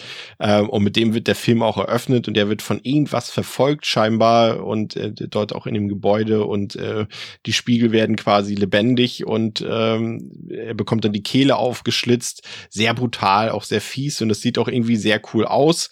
Ähm, ist schön getrickst, ist auch wirklich, muss man sagen, äh, bis auf ein paar Sekündchen, ähm, die mit CGI noch ein bisschen nachkorrigiert wurden, ist das alles schön handgemacht. Ist auch, glaube ich, wenn ich mich nicht ganz irre, von Kian Beeb, ähm, die Effekte, die handgemacht, also von Greg Nicotero, um, der ja immer für Qualität oder meistens für Qualität steht und das sah echt gut aus und das hat auch direkt für so einen anfänglichen Gänsehautmoment gesorgt und dann natürlich die Szene mit Amy Smart, André, als, als die ja Bens Schwester spielt, die dann in der Wanne liegt und äh, ihren kompletten Kiefer dort äh, von, den, von, von dem Spiegelgeist aufgerissen bekommt. Für mich eine der, ja, muss ich schon sagen, eine der besten Splatter-Szenen der letzten 20 Jahre. Sehr brutal, sehr hart. Ist, wie gesagt, ein bisschen schade, dass da so ein, zwei Sekunden CGI mit drin sind, aber der Rest ist halt echt cool und handgemacht und muss ich sagen, und auch gleichzeitig auch so ein bisschen eine schöne Hommage an Joan und The Grudge, die auch immer so ein bisschen auf diese Art und Weise mit ihren Opfern, wenn auch nicht ganz so grafisch gespielt haben. Aber das muss ich sagen, das ist die erinnerungswürdige Szene des Films, ne? Obwohl sie eigentlich so gar nicht in diesen, in diese, ja, der Film ist ja eigentlich ein Gruselfilm, wenn man so will. Und dass da aber diese mhm. zwei Splatter-Szenen drin sind, passt jetzt vielleicht von der Struktur nicht so ganz, aber es ist trotzdem das, an das man sich erinnert, ne? Ja, das, das ist ja das, was ich meine. Das war auch das, was ich im Kopf hatte, eben, dass da eben diese sehr explizit grafischen ähm, Highlights drin sind. Und die stechen halt, wie du schon sagst, die stechen eben raus, weil der Rest des Films ist ja kein Splatterfest, ne? Äh, gibt zwar immer wieder kleine Härten, auch dass am Ende, äh, gegen Ende, sich das, ähm, das eine Mädchen mit der Schere schon fast eine Hals am Aufschneiden ist. Das ja. ist auch für einen US, ähm, ja, eher, eher blockbusterigen äh, Horrorfilm auch mutig, dass ein Kind auch wirklich aktiv verletzt wird. Macht man auch nicht so gerne. Ähm, da hat er halt so ein paar, paar Highlights, die er sich da auf der Seite rausnimmt. Aber ja, sonst ist der Film ja eher ähm, nicht, sie hat nicht subtil, aber eher so Geisterbahn. Ne? Und deswegen stechen halt die extremen Gore-Momente da schon raus. Und klar, der Amy Smart Kill, der ist halt schon sehr, sehr, sehr, sehr hart und sehr saftig. Muss auch mal ein bisschen an Hatchet denken, ja. ähm, wo, wo Victor Crowley da, die, der eine Frau, die die Kiefer auseinanderreißt. Ähm, und ja, klar, auch, auch ähm, gerade in Japan, da gibt es ja auch diese Slitmouth Women, diese, diese, äh, diese Geistergeschichte mit einer Frau mit einer Schere, die Leute, die selber so die Mundwickel aufgeschnitten hat das auch bei ihren Opfern macht. Also die haben viel mit so Mund und Entstellen und so weiter als Motive. Das würde also auch schon wieder passen, ähm, wenn man da so ein bisschen die asiatischen Wurzeln sehen will in dem Horror. Ähm, aber ja, effekttechnisch ist es halt schon krass, auf jeden Fall. Und sehr, sehr, sehr, sehr explizit, ja. Ja, und ich mochte auch die Szenen und die waren auch die, das ist immer so ein bisschen, wo auch ein bisschen Spannung aufkam und auch ein bisschen Atmosphäre fand ich, ähm, als äh, Ben quasi nach Hause kommt und dort erstmal panisch irgendwie alle Spiegel abbaut oder sie eben mit grüner Farbe anstreicht und äh, alle irgendwie an seinem Verstand zweifeln und dann eben äh, später im letzten Drittel des Films das genaue Gegenteil, als äh, der Sohn quasi vom Spiegelbild beeinflusst wird und alle Spiegel wieder freikratzt und auch das Haus unter Wasser setzt, ne, damit quasi sich äh, alles im Wasser widerspiegelt. Ja, spiegelt, ja. Äh, alles reflektiert, war auch eine sehr nette Idee, die auch wieder nicht so ganz zu Ende gedacht war. Aber da hat der Film so in solchen Momenten seine Stärken, finde ich. Ja, ja, durchaus. Also da kleine Highlight setzt er halt hier. Ich finde dann auch zum Beispiel, ähm, das ganze Editing ist dann eigentlich ganz, ganz okay. Ähm, das ist ja hier sein Haus- und Hof-Editor hier Baxter, der Ja. halt auch Hits of Ice und Inside und Co. gemacht hat. Ähm, das ist eigentlich alles ganz solide und auch von den, ähm, von den Spannungsmomenten so, wie du eigentlich schon gesagt hast, so der Haupt, der Haupt, äh, der hat, wo der Film so ein bisschen rumtrödelt, ist halt in der Mitte, wo dann diese, diese, ja, Forschungsarbeit losgeht nach diesem Essica, so. Das ist halt so ein bisschen, ja, auch nicht richtig gewollt, ne? Also, wenn da wirklich so ein Investigation-Crime-Part rein soll, dann ist der halt nur halbherzig.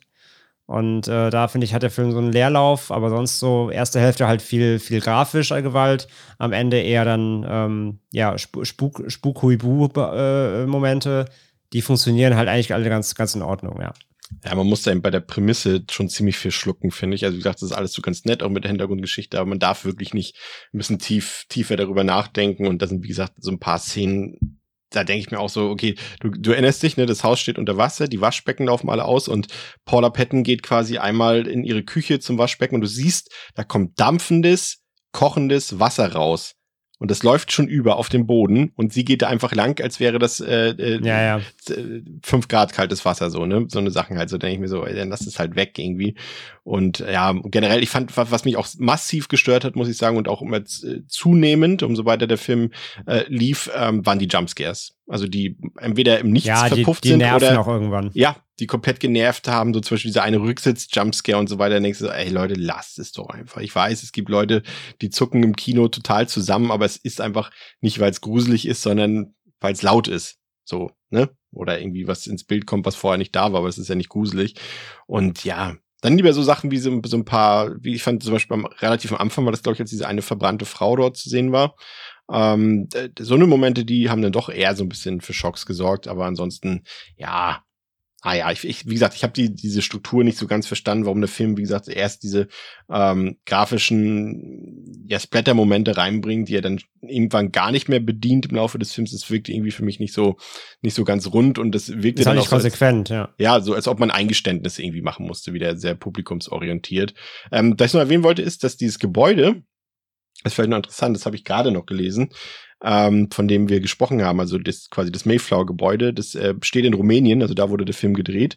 Ähm, und das ist größtenteils das Nikola Keseskus erbaute Gebäude der Akademie der Wissenschaften in Bukarest. Und das wurde aber nie ganz fertig gebaut. Und ähm, ich gucke das jetzt mal gerade beiläufig, ich weiß es aber nicht so gerne gesehen, wenn man nebenbei beim Podcasten googelt. Aber ich will doch einmal ganz kurz gucken, wie das aussieht, ähm, um festzustellen, wie viel CGI doch tatsächlich genutzt wurde. Akademie der Wissenschaften, Bukarest, Rumänische Akademie. Ja, und das, äh, ja, okay, krass. Es ist eigentlich ich glaube, sie haben quasi, also das Gebäude steht tatsächlich komplett so da. Also es steht natürlich nicht in der City, ne? Sondern freiliegend, aber das Gebäude sieht so aus. Sie haben es, glaube ich, Mhm. einfach nur digital ein bisschen abgewrackter noch gemacht. Okay. Aber es ist ansonsten wirklich tatsächlich ein sehr imposantes Gebäude. Es sieht genauso aus. Hätte ich jetzt nicht gedacht, muss ich gestehen. Muss ich es zumindest ein bisschen zurücknehmen. Es ist kein reines CGI-Gebäude. Sie haben es nur wie CGI aussehen lassen dann. ah. André, Immerhin. dein Fazit zu Mirrors. Ja, äh, Jaw-Dropping, ne? Jaw- Jaw-Dropping durchschnittlich. Ja, also Mirrors ähm, ist wirklich ein Film, den ist einer der Filme, die, die man immer so ein bisschen vielleicht besser in guter Erinnerung behält, als sie regelmäßig aufzufrischen. Also ich muss sagen, für 2008 schon, dass jetzt noch nicht so lange her ist, ist er auch nicht so gut gealtert insgesamt irgendwie. Äh, wir haben auch gar nicht zum Beispiel die Szene gesprochen, wo Kiefer Sutherland die Vision hat, wie er verbrennt. Ah, ja. Äh, was, was tricktechnisch da eine Vollkatastrophe ist. Das sieht wirklich aus wie ein Videospiel, aber wirklich so PS, PS, maximal PS3-Ära, eher, eher davor. Das ist wirklich ganz, ganz schlimm. Also gerade so optisch, wie gesagt, auch nochmal zu der, zu der Location halt. Das sieht immer aus, als ob das irgendwie halt in einem Raum gedreht ist. Da liegen halt drei Holztüren auf dem Boden und der Rest drumherum ist irgendwie Soundstage oder CG oder so. Mhm. Ist, also sehr viel an der Optik wirkt immer nicht so überzeugend. Und das ist, finde ich, ein großes Problem von Mirrors, der halt dann auch noch, wir haben ja schon angesprochen, mit vielen Jumpscares arbeitet, und sehr platt ist, äh, wenig subtil, ähm, nicht clever, keine großen Raffinessen hat, ähm, wenig überrascht, weil die Dinge, die er dann ausgräbt, sind jetzt auch nicht mindblowing so, ne, in der Storyentwicklung. Nichts davon überrascht dich richtig oder haut dich um oder sorgt nochmal dafür, dass du irgendwie mitten im Film oder im letzten Drittel nochmal irgendwie denkst, wow, das habe ich nicht kommen sehen. So, das gibt's in dem Film halt nicht. Man kann den halt wirklich solide durchgucken. Er hat halt eben kleine Highlights, vor allem eben natürlich grafischer Natur und effekttechnischer Natur, wenn es an Practicals und so geht. Ähm, das ist natürlich das, das, das kleine Highlights, die aber eben auch dann untergehen, haben wir ja gesagt, weil sie auch nicht konsequent durchgezogen wurden. Ne? Also du hast in der ersten Filmhälfte zwei doch sehr harte Gore-Szenen und plötzlich am Ende, ab der zweiten Hälfte gibt es das nicht mehr so. Und ähm, ja, Charaktere sind halt alle, alle solide bis, bis, bis sympathisch halt. Wie gesagt, man, man möchte schon, dass, dass, äh, dass Sutherland da seine, seine Familie irgendwie retten kann und diesen Fluch brechen und ähm, rausfinden, was es liegt. So, das, das kann man schon, das kann man schon gut verfolgen.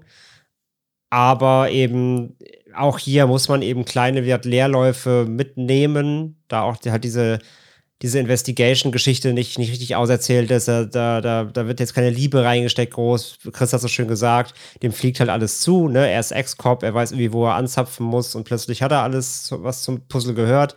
Das halt ihm helfen ja auch alle, ne? Das ist ja, ja, ja. Und sonst hast du ja in solchen Filmen immer auch so diese Momente, wo sie sagen, ey, wir können dir nicht helfen, du hast Scheiße gebaut, so, du hast Ja, vor allem dafür, dass am Anfang ihm keiner glaubt. Ja. Kriegt er dann alle Hilfe der Welt und dann ist alles irgendwie easy und ja, keine Ahnung. Ähm, Plus dann eben das angesprochene, dann doch sehr überbordende, seltsam äh, actiongeladene, überzeichnete Finale irgendwie. Ähm, also da sind so, da sind so, da stecken teilweise so drei verschiedene Filme drin, habe ich das Gefühl.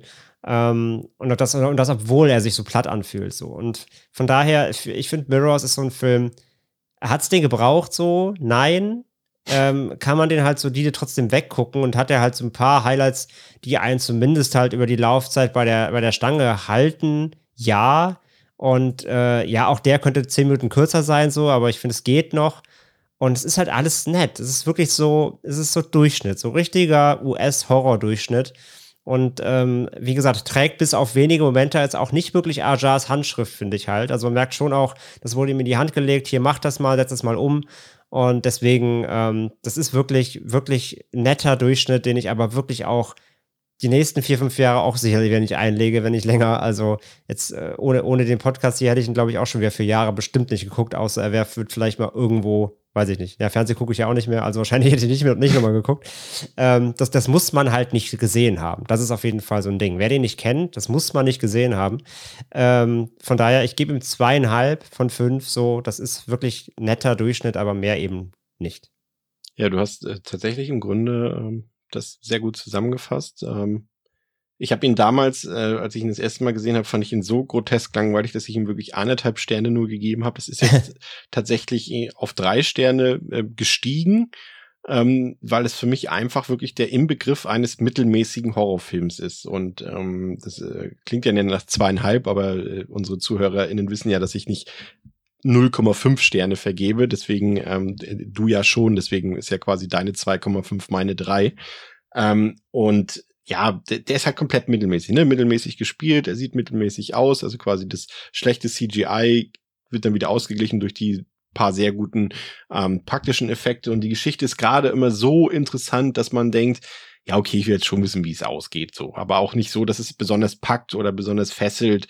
Ähm, wie gesagt, Keith Sutherland, der spielt das auch routiniert runter. Ich glaube, das war auch so ein bisschen so ein Wunschprojekt von ihm, weil er es auch, glaube ich, mitfinanziert hat. Also er steht zumindest bei den Executive Producers auf jeden Fall mit drin. Das äh, spricht immer schon ein bisschen dafür, dass er da ein bisschen mehr hinterstand als nur äh, in seiner Schauspielrolle dort. Ähm, es ist, wie gesagt, alles routiniert und ordentlich runtergekurbelt, aber es äh, flasht jetzt nicht irgendwie, ne? Gerade, ähm, mhm. wie du schon, oder wie wir auch immer sehr oft hier sagen, für Leute, die jetzt noch nicht so viele Horrorfilme geguckt haben, ja, ich will jetzt nicht sagen, ob es ein guter Einstiegsfilm ist, weil dafür sind die zwei Gewaltspitzen dann doch schon ein bisschen, bisschen hart. Ähm, aber per se ist das so ein, einfach so ein Film, den kann man mal gucken und, und Leute, die schon sehr viel Horror gesehen haben, die werden den schlechter finden als Leute, die eher weniger Horror geguckt haben, würde ich mal sagen. Aber er macht halt auch nicht großartig was falsch. Nur er macht eben auch nichts Besonderes. Also es gibt wenige Highlights. Wie gesagt, das eine Highlight, an das können sich immer alle erinnern. Wie gesagt, das ist der rausgerissene Kiefer, aber das war es auch schon. Ähm, von daher, ne? Also ich glaube, wir sind ganz gut dabei, wenn wir sagen, das ist einfach so der mittelmäßige Horrorfilm, ne? Ja, gibt es eigentlich im Netz Memes zu rausgerissener Kiefer mit Kiefer Sutherland? Sehr gut. Ja. Aber der Film war ja sehr erfolgreich. Ähm, wie gesagt, er hat äh, mehr als das Doppelte seines Budgets eingespielt, was mich doch tatsächlich so ein bisschen verwundert hat.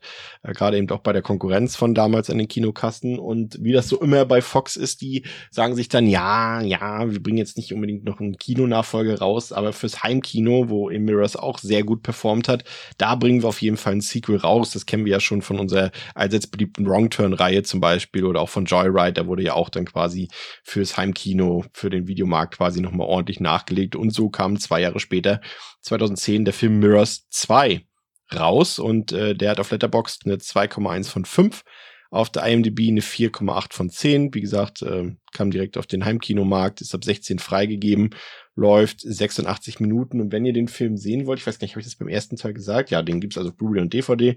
Unrated-Version beachten. Beim zweiten Teil äh, gibt's eine DVD, die ihr euch besorgen könnt. Äh, ist auch digital jetzt zum Beispiel bei Amazon drin. Ähm, könnt ihr euch da auf jeden Fall ansehen. Und ja, ich hatte so ein bisschen die Hoffnung damals, als ich den das erste Mal gesehen habe, dass der vielleicht äh, so ein also der, der, mir war klar, DTV-Sequel, ne, der wird nicht so gut aus, in Anführungszeichen so gut aussehen wie der erste Teil. Und er wird eben nicht das Production Value mitbringen, aber manchmal gibt's da ja schon eine Überraschung. Ich hatte das zuletzt Anfang des Jahres bei Boogeyman. Da gibt's ja äh, quasi den Boogeyman aus den 70ern, glaube ich, aber da hat er nichts mit dem Boogeyman aus den 2000ern zu tun. Und dazu, zu dem 2000er, gab es ja auch so ein DTV-Sequel, Boogeyman 2. Und den fand ich ja überraschend gut. Das war mal ein richtig, äh, muss ich sagen, ein Vier-Sterne-Film für mich, weil er sehr brutal war, coole Kills hatte und irgendwie super viel Spaß gemacht hat, im Gegensatz zum Kack-Original sozusagen. Und ich hatte hier bei Mirrors 2 damals so ein bisschen die, die Hoffnung, dass es auch in diese Richtung gehen könnte, aber ganz so bestätigt hatte ich es nicht. Hast du irgendwas erwartet? Wusstest du überhaupt, dass es ein Sequel gibt? Äh, ich wusste es nicht tatsächlich. Ich hatte es nicht auf dem Schirm. Also ich habe das, äh, ich habe mich so wenig auch mit dem Original beschäftigt, aus gerade eben im Fazit genannten Gründen, dass ich, ähm, dass ich völlig verpennt habe, dass es da mal einen zweiten Teil gab, ja. Dementsprechend null Erwartung wahrscheinlich, ne? Äh, ich habe, also, das ist, das ist diese Erwartungshaltung, die man hat, wenn man plötzlich von zweiten Teilen hört, die es mal von Filmen gegeben hat, die jetzt aber auch schon wie zehn Jahre, zwölf Jahre auf dem Markt sind. Äh, ich habe natürlich überhaupt nichts erwartet. Es, es gibt ja, es gibt ja Leute, die haben da äh, so einen gewissen Fetisch für, ne, gerade wenn es irgendwie so diese, ich muss sagen, bei mir ist es teilweise auch so, wenn es immer so irgendwelche Sachen, wo du denkst, ja, genau wie du es eben gesagt hast, ne, wenn du auf einmal denkst, da gibt es ein Sequel zu, so irgendwie so Sachen wie Wild Things äh, 2, 3, 4, The Skulls, 2 und 3, Eiskalte Engel 2 und 3 habe ich mir gerade letztes Mal nochmal wieder reingezogen.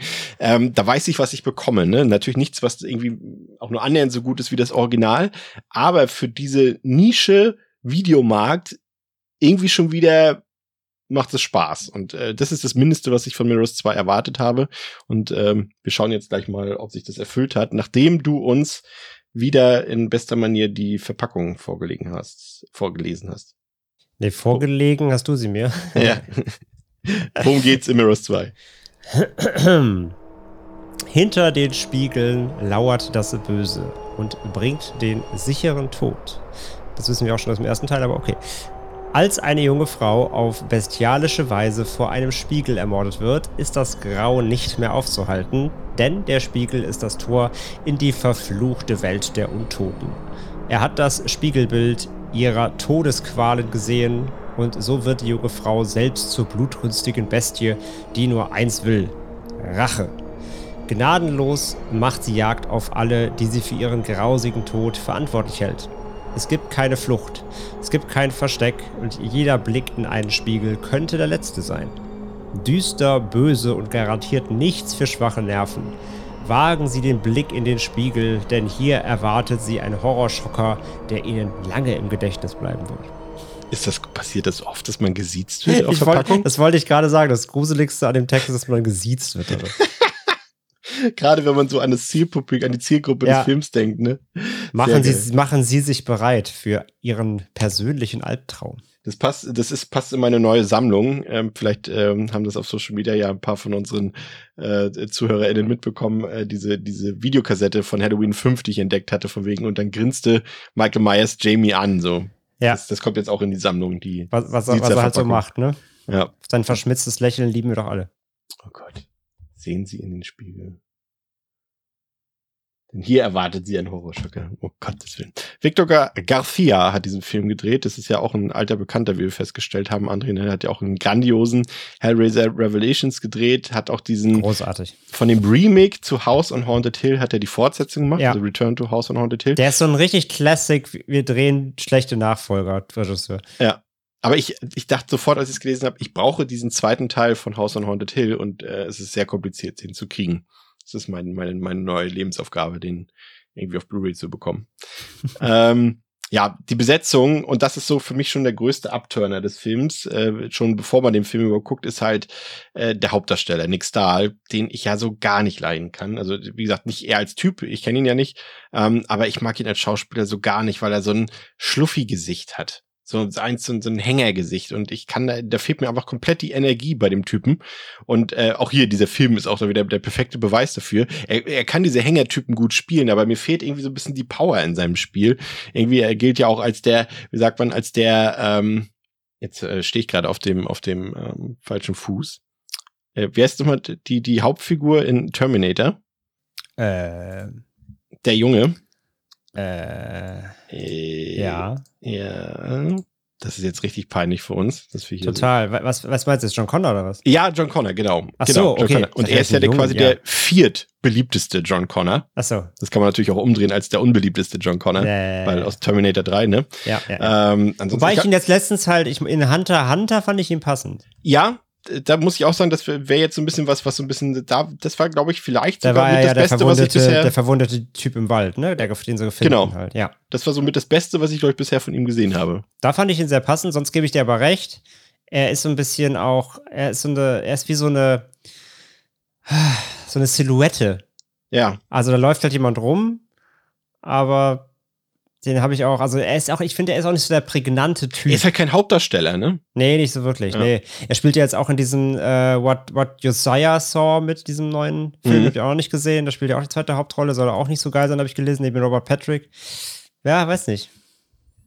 Ja, alles. Er hat ja als Kinder, er hat ja als Kinderdarsteller angefangen. ja, Ja. Ja, aber das Vielleicht- hat mich schon so ein bisschen so, oh, dann denkst du schon, nee, hm. So, und auch die andere Besetzung, so sind na klar auch ein paar routinierte Leute mit bei, wie William Catt und, und Lawrence Turner und so, aber äh, alles nicht so recht. Auch die, auch die weibliche äh, äh, Hauptdarstellerin Emmanuelle Vaugier, die, die bin ich auch nicht so seit Saw 2. Das liegt da an ihrer Rolle, weil sie diese unsympathische spielt, falls du dich erinnerst, in Saw 2. Ähm, Ja, ja. und, und bin ich auch nicht so ein Fan von. Auch, hat auch eine tolle Vita, House of the Dead 2, Wishmaster 3, Saw ja, 2 ja, und 3. Die sowieso. Weißt, weißt du, wo die mitspielt? Wo dann auch? noch? In deinem, in deinem geliebten Ripper Letter from Hell. Ah ja, stimmt. Ja, okay, den ver- verstehen die äh, ZuhörerInnen jetzt nicht den Gag, aber ja, stimmt. Das war ein Pre-Aufnahme-Gag. Aber Ja. ja, die, die, also die passt da perfekt auch zu dem Regisseur, weil der Regisseur ist auch so ein, so ein B-Movie Secondhand-Dreher und sie ist auch so eine richtige B-Movie Secondhand-Schauspielerin. ich ich fand es auch schon so gut. Äh, äh, also die Filmlänge habe ich ja schon gesagt, 86 Minuten. Und äh, der Film weiß halt, dass er ganz wenig quasi äh, Drehbuchseiten scheinbar Zu erzählen hat, ja. hatte. Dass schon die Opening Credits irgendwie, hast du richtig gesehen, so langsam wie dort die Namen eingeblendet werden, wusstest du, der Film will hier schon Zeit schinden, um irgendwie auf Länge zu kommen, ne? Das war so, ich glaube, das Total, Intro ja. ging gefühlt sechs Minuten und es wurden irgendwie nur fünf Namen in diesen sechs Minuten eingeblendet. Da war immer eine Minute Pause gefühlt zwischen. Aber äh, ansonsten muss ich sagen, die zumindest die richtige Eröffnungssequenz, äh, die stand jetzt zumindest rein horrortechnisch der aus dem Vorgänger eigentlich kaum etwas nach. Also hier ist ja Evan Jones, der den Wachmann spielt und äh, das war richtig fies, als er sein Spiegelbild sieht, das sich wieder verselbstständigt und beginnt quasi den zerbrochenen Spiegel, also die Scherben von dem zerbrochenen Spiegel zu essen, drauf rumzukauen und das natürlich auch in der Realität dann ähm, für die von ihm gespielte Figur passiert. Und das muss ich sagen, das hat beim Hingucken ganz schön geschmerzt. Das ist ja so eine Horrorvision, ne? Manche haben ja irgendwie so das Problem mit Nadeln irgendwie oder mit Dingen, die im Auge passieren, aber Scherben, auf die jemand beißt oder mit Scherben gesch jemand geschnitten wird, das ist ja eine Horrorvorstellung von vielen und damit spielt der Film natürlich. Warum er jetzt nicht weggeht vom Spiegel, habe ich nicht so ganz verstanden. Weil so lange weil er er vom doch im Bann steht. Ja. Aber, aber das war irgendwie erstmal unabhängig davon, dass der Film natürlich billiger aussieht als der Vorgänger, da kommen wir gleich noch drauf zu sprechen, aber die Szene an sich und, und die Wirkung der Szene, muss ich sagen, war gut. Stand, stand jetzt der Opening-Scene vom ersten eigentlich nicht viel nach, nee. Ja. das hat, war, war gut, ne? Also war auch überraschend. Ja, also wie Ja. gesagt, war genau das gleiche wie im ersten, aber es war ähnlich effektiv. Ja. Die Verbindung zum Original ist dagegen eher marginal. Ähm, das ist, äh, wir, wir haben hier auch diese, dieses, äh, diese Mayflower-Firma quasi, die ja quasi das Kaufhaus hatten. Und da ist jetzt irgendwie so ein neues Gebäude, was da irgendwie eröffnet wurde. Und die haben ja zum Teil Dinge aus dem alten Mayflower-Gebäude quasi gerettet und dort wieder restauriert aufgebaut, wenn ich es richtig verstanden habe. So die Spiegel zum Teil, die wurden dann wieder neu zusammengesetzt und Ja. restauriert irgendwie und so weiter. Und ähm, das ist auch die einzige Verbindung quasi zum Vorgänger. Ansonsten ist das eher, könnte man sagen, die ganze Story so ein Low-Budget Reimagination, Reimagination finde ich. Ne? Also es ist wieder eigentlich dieselbe Geschichte. Hier spielt Nick Stahl wieder ein Wachmann, der aus irgendwelchen Gründen arbeitslos ist sozusagen und, und den der Vergangenheit dieses Gebäudes äh, auf den Grund gehen muss. Ne? Nee, er ist ja auch erst traumatisiert wegen dem Autounfall. Und ähm, nee, genau. Also es ist rein von der Schablone her ist der gleiche Film. Nur Ja. halt, dass sie eben gesagt haben, also das, das ist, er ist quasi das Erbe von Teil 1, kann man sagen. Aber trotzdem funktioniert er anders. Ich finde, der legt weniger Wert so auf Mystery und weniger Wert auf Spannung. Stattdessen ist es eher so eine konventionelle Rachegeistergeschichte. Natürlich auch wieder, wenn man so will, fast noch japanische angehaucht oder asiatische angehaucht, könnte man meinen. Ähm, und gerade so der Aufbau und die Struktur in der ersten Filmhälfte hat mich fast an einen klassischen Slasher erinnert. An so einen übernatürlichen Slasher, weil du schon merkst, okay, hier wird diese Figur eingeführt, diese Figur, diese Figur eingeführt und die werden quasi alle nacheinander weggespachtelt vom Geist, ne? Absolut, ja, ja. Das ist echt so eine, im Grunde hat fast so ein bisschen Freddy-Vibes.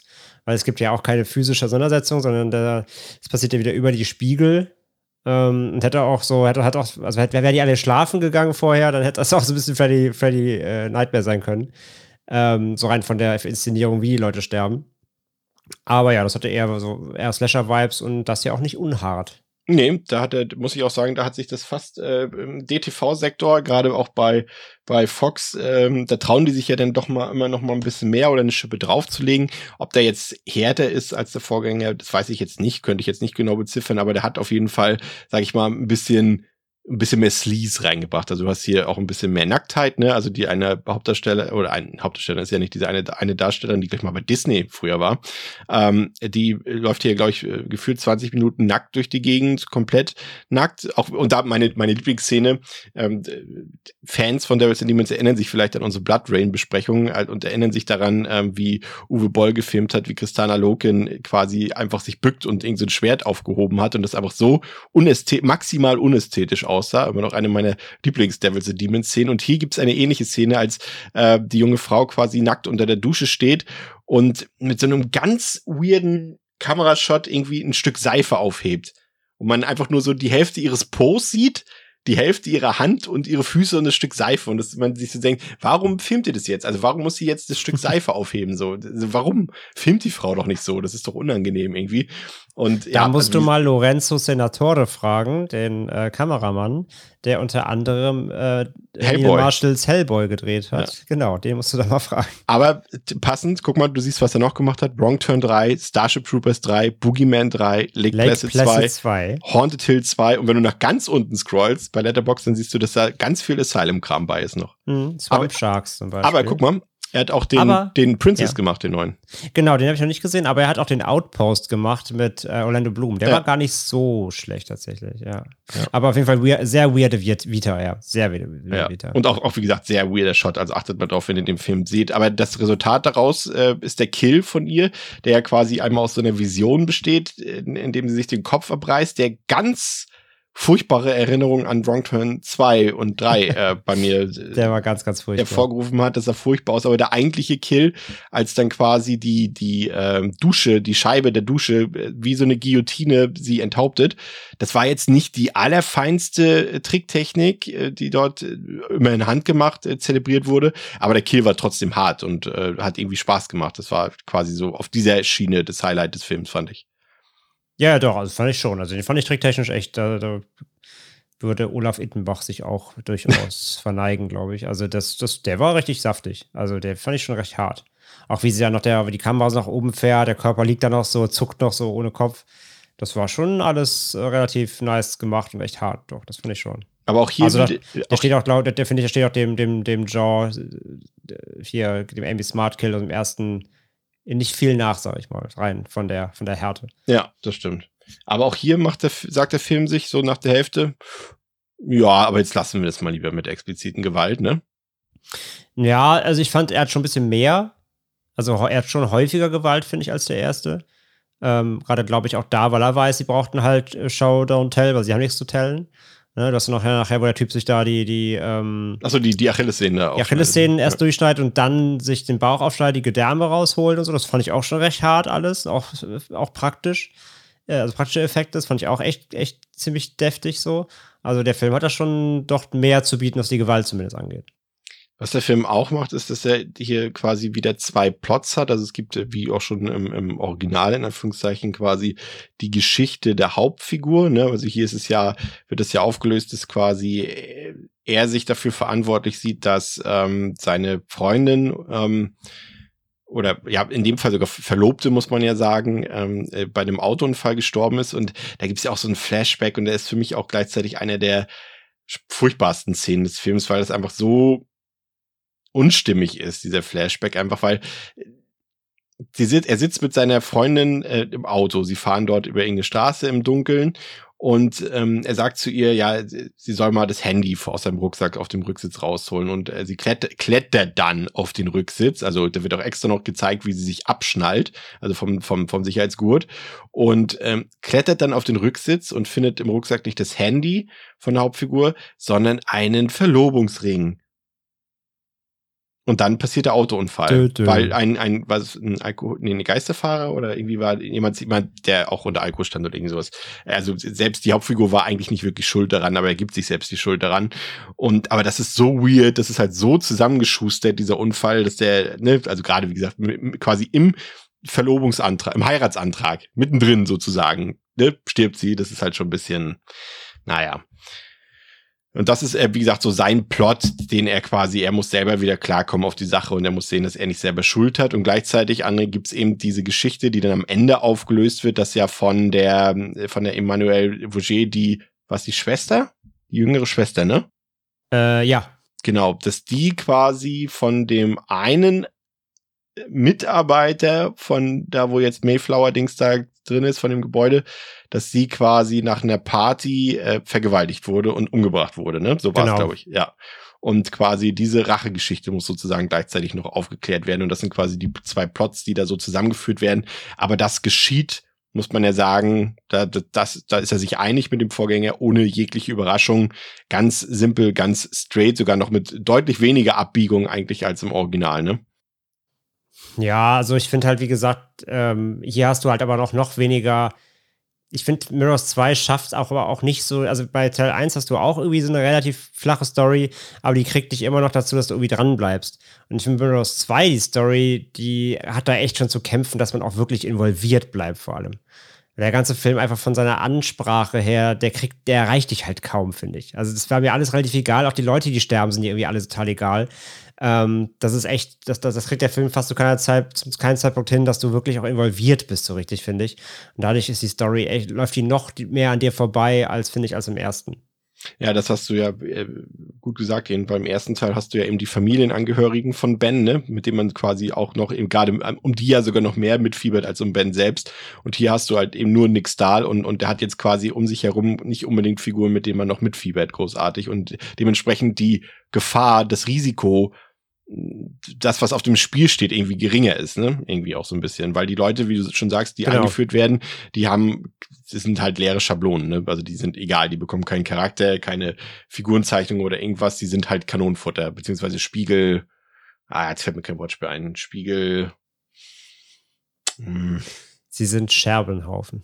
Ja, ja, oh, sehr gut, sehr gut, André. Ja. Und, und so zieht nee, sich. genau, so hast du hast keine Bezugspunkte. So, dir ist, dir, ja. ist, dir ist alles halt irgendwie egal. Du bist nicht richtig involviert, finde ich. Auch halt ähm, der, ist doch der Vater von Nick Stahl, glaube ich, ne? Mit ja. der, der, der, der ist ja die, die Pizza schneidet, mit der Pizzarolle, die Szene. Ja. Ähm, selbst der so, das sind alles so, die Figuren haben, die, die berühren dich überhaupt nicht. Nee. Gar nicht. Und ich finde, so, so, so zieht sich der Film ab dem Mittelteil auch ganz schön hin. Also das fand ich dann, dann doch echt sehr langweilig. Da gibt's ja auch in diese Szene, ich habe ja den Flashback eben beschrieben zu diesem Autounfall von damals und der ist ja eingebettet in so einem gefühlt 15 Minuten lang, quälend langen Dialog zwischen, zwischen Nick Stahl und, und äh, Emmanuel Vaugier, wo, wo er erzählt, was damals passiert ist und das ist so richtig so Show Don't Tell und so, boah also das war echt dröge, muss ich sagen. Und auch, wie gesagt, das, das letzte Drittel der Showdown war echt lame, muss ich sagen. Wie gesagt, die Auflösung mit der Vergewaltigung, das hat mir überhaupt nicht gefallen. Ähm, das hat irgendwie auch so komplett diesen übernatürlichen, diesen Geisteraspekt rausgenommen, weil das dann irgendwie auf einmal so wie so ein ganz schlechter TV-Film irgendwie zu Ende gebracht wurde. So, das ist auch so, dass man, das wurde mir zu, zu natürlich irgendwie im Endeffekt die ganze Auflösung mhm. und dass, dass der quasi Nick Stahl dann quasi gegen den, gegen seinen Arbeitskollegen, der quasi kämpfen musste, ne? Ja, ja, ja so, genau. Das war irgendwie echt blöd, sinnig, irgendwie fand ich. Ja, weil sie dann plötzlich das Ganze halt runterbrechen, eigentlich auf einen Drama-Aspekt, ja. der aber vorher nicht wirklich rauskam. Und ich meine, nach so viel Übernatürlichem und Geschnetzel hier quasi hast du auch dann irgendwie eine andere Erwartungshaltung am Ende, fand ich zumindest. Also ja, das geht sich auch überhaupt nicht aus. Ja war. Und wie gesagt, ein, ein großer Schwachpunkt des Films ist natürlich, wie gesagt, das Production Value, was hier ein klares Downgrade bekommen hat, im Gegensatz zum Vorgänger. Also alles ist irgendwie deutlich billiger anzuschauen, sieht wie so ein Pilotfilm aus einer 2000er TV-Serie aus.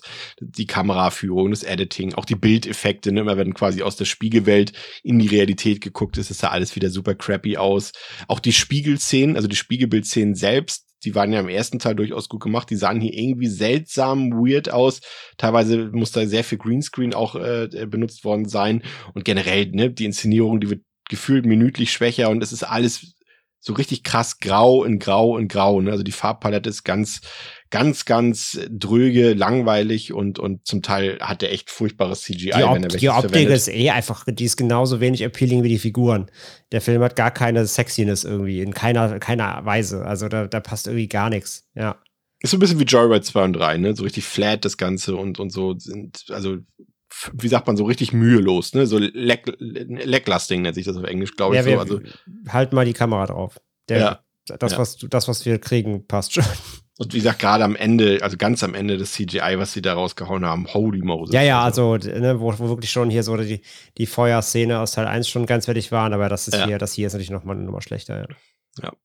Ja, fassen wir das zusammen. Also ich würde sagen, nach dem mittelmäßigen ähm, Vorgänger entpuppt sich das hier als, als deutlich billigeres ja, könnte man schon fast sagen, Remake des ersten Teils oder wie gesagt, Reimagination ähm, in großen Zügen.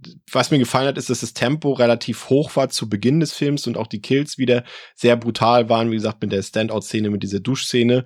Ähm, aber irgendwie nach so einem Drittel, ja, tendenziell so äh, bis zur Hälfte war das in Ordnung, aber ab dann wurde es dann doch irgendwie ziemlich langweilig. Für die Gore-Fans ist da jetzt ab der Hälfte wirklich kaum noch was passiert.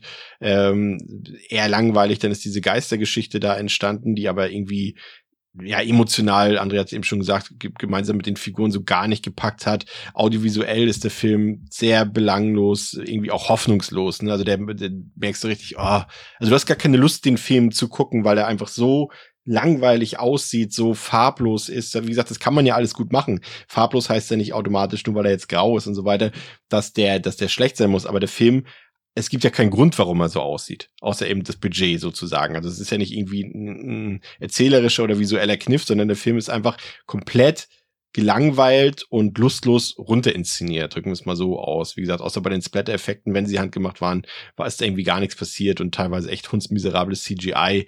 Alles sehr farb- und kontrastlos, wie so eine Seifenoper, so eine schlechte irgendwie. Und ja, das versucht er dann so ein bisschen mit Gewalt und mit ein paar nackten Brüsten irgendwie zu kompensieren, was ihm teilweise auch gelingt. Aber dann hast du eben diesen ja, auch aus meiner Sicht in diesem Film wieder komplett uncharismatischen, konturlosen Nick Stahl als Hauptdarsteller. Und du hast überhaupt keine Lust mit ihm irgendwie mitzufiebern, weil du irgendwie, ja, er läuft halt durch den Film und emotional passiert dann nichts, er schlurft da einfach durch die Gegend, völlig teilnahmslos und das überträgt sich so ein bisschen auf, auf die Zuschauer, aber äh, das soll trotzdem nicht so negativ äh, sein, wie es gerade klang äh, weil so richtig, richtig krass wehtun tut der Film auch nicht. Also wir haben hier schon deutlich, deutlich schlimmere Sachen, auch Sequels hier besprochen ähm, bei Devils and Demons. Also so krass schlimm ist er nicht. Man kann ihn schon gucken, weil er ja, wie gesagt, auch recht kurz ist und gerade die elfte, erste Hälfte, oh, Stimme weg, gerade die erste Hälfte äh, wirklich noch ziemlich temporeich ist. Aber ja, weiß ich jetzt nicht, ob ich noch einen dritten Teil brauche, damit man hier so eine Nachtwächter-Trilogie hat, André, aber ähm, es war okay. Also ich würde ihm zwei von fünf geben mit ein bisschen Goodwill, aber er war jetzt nicht katastrophal. Also man kann den schon irgendwie gucken, gerade wenn man irgendwie beide hintereinander guckt, ist das irgendwie im Rahmen, würde ich sagen. Was sagst du? Ähm, ja, also er war nicht so komplett ultra-Hölle trashig wie erwartet natürlich. Also er hat zumindest noch so die Basics an äh, okay B-Movie-Filme machen, hat er, hat er erfüllt. Ne? Ist jetzt wirklich keine, kein Total-Desaster, ähm, aber es sind eben dann doch hier, man merkt halt sehr schnell, äh, dass sie sich extra Mühe gegeben haben, eben vor allem hier bei den Gore-Momenten, weil sie halt, glaube ich, schon genau wussten, dass sie sonst nicht viel haben. So, die Story ist noch dünner als die aus dem ersten, ähm, wobei sie sich ja auch eben dann da, um den Spagat irgendwie zu schaffen, diese zwei im Namen zu rechtfertigen, ähm, auch ganz schön aus dem Fenster lehnen, um da eine Verknüpfung herzustellen. Das ist halt alles wirklich übelst zweckhaft. Dann hast du ja auch schon so schön gesagt, wo die Story hinläuft, ist ja auch so völlig, also äh, man kann über das Ende vom ersten auch eben streiten, aber da hast du irgendwie, finde ich, so eine schlüssige, ne, das ist eine schlüssige Zusammenfassung am Ende. Äh, die fehlt halt hier auch irgendwie. Der Film weiß nicht so richtig, wo er hin soll. Du hast erst diese typische Rachegeschichte mit, mit fast schon Slasher-Anteil. Dann hast du eben dann auch hier diese, eher dieses, diese, ja, dieses persönliche Schicksal-Ding, plus dann eben eigentlich sogar diesen Auflösungstwist, der eigentlich wie aus dem Leben gegriffen ist, wo dann auch irgendwie diese ganze äh, Spiegel-Thematik plötzlich auch quasi außen vor steht, diese Dämonenthematik. Ja, ja. Wobei es ja hier eh kein Dämon ist, sondern eher so Rachegeistmäßig. Also der Film ist sich so sehr uneinig, da was er dann am Ende des Tages wirklich sein will. Ich habe auch gefühlt, diese dieses, dieses, ja, die, mit der Vergewaltigung und so, das, das, das, da wollte er dann auch so, also so eine Schwermut draufsetzen, die auch irgendwie gar nicht im Film passt, weil er sonst ja doch eher so ein B-Movie-Gesplatter halt dann doch über in vielen Teilen ist. Gesplatter hat es viel ausgedrückt, aber wie gesagt, was raussticht hier eben sind klar die, die, ähm, die praktischen Effekte, noch viel mehr als beim ersten. Da bleibt da bleiben sie zwar auch im Gedächtnis, aber hier sind sie eher so das Mittel, was sie einsetzen, um überhaupt irgendwas zu, zu haben, was irgendwie raussticht. So, und die sind auch okay, bis gut.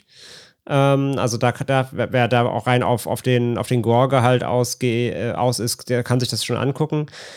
Aber sonst ist er halt in allen Belangen ein bis zwei Stufen unter dem ähm, ersten ganz klar. Ne? Sei es die Darstellerriege, sei es die Optik, sei es ähm, das ganze Editing, sei es das Pacing, die, die Story. So, das, das, ich glaube, das größte, ähm, der größte Vorteil von Mirrors 2 ist vor allem die Laufzeit. Ne? Er ist schön knackig.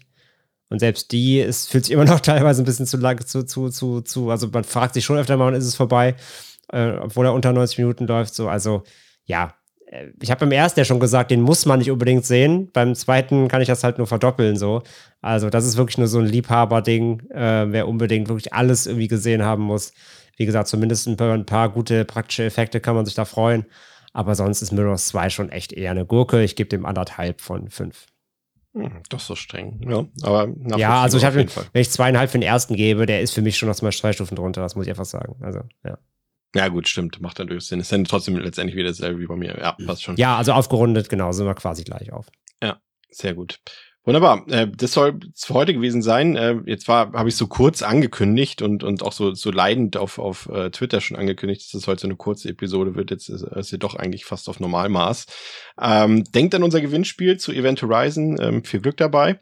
Ansonsten ähm, hatten wir nächste Woche eigentlich ein super cooles Spezial geplant, in dem es um, um Monster Madness gehen sollte, wo wir uns einfach so die 2000er äh, seltsamen Monster-Horrorfilme angucken wollten, sowas wie Abraham Lincoln, Vampire Hunter, Van Helsing und ähm, all sowas, was André gut findet. Das wollten wir alles in eine Episode ver verschachteln. Aber ähm, wie es äh, so ist, äh, ich hatte es eingangs schon gesagt, es sind gerade so ein paar Events und ein paar Umzüge und sowas. Äh, deswegen schieben wir das so ein bisschen in die in die ähm, tiefer in die zweite Jahreshälfte und äh, liefern euch aber nächste Woche natürlich trotzdem eine coole Episode ab. Aber an dieser Stelle kann ich noch nicht verraten, worum es geht, weil wir es selber noch nicht wissen, aber ihr werdet es rechtzeitig erfahren. Vielen Dank ähm, fürs Zuhören, habt eine schöne Zeit und ähm, bis zur nächsten Woche bei Devils and Demons. Heute mit André und mit mir, mit Chris. Ciao. Ciao.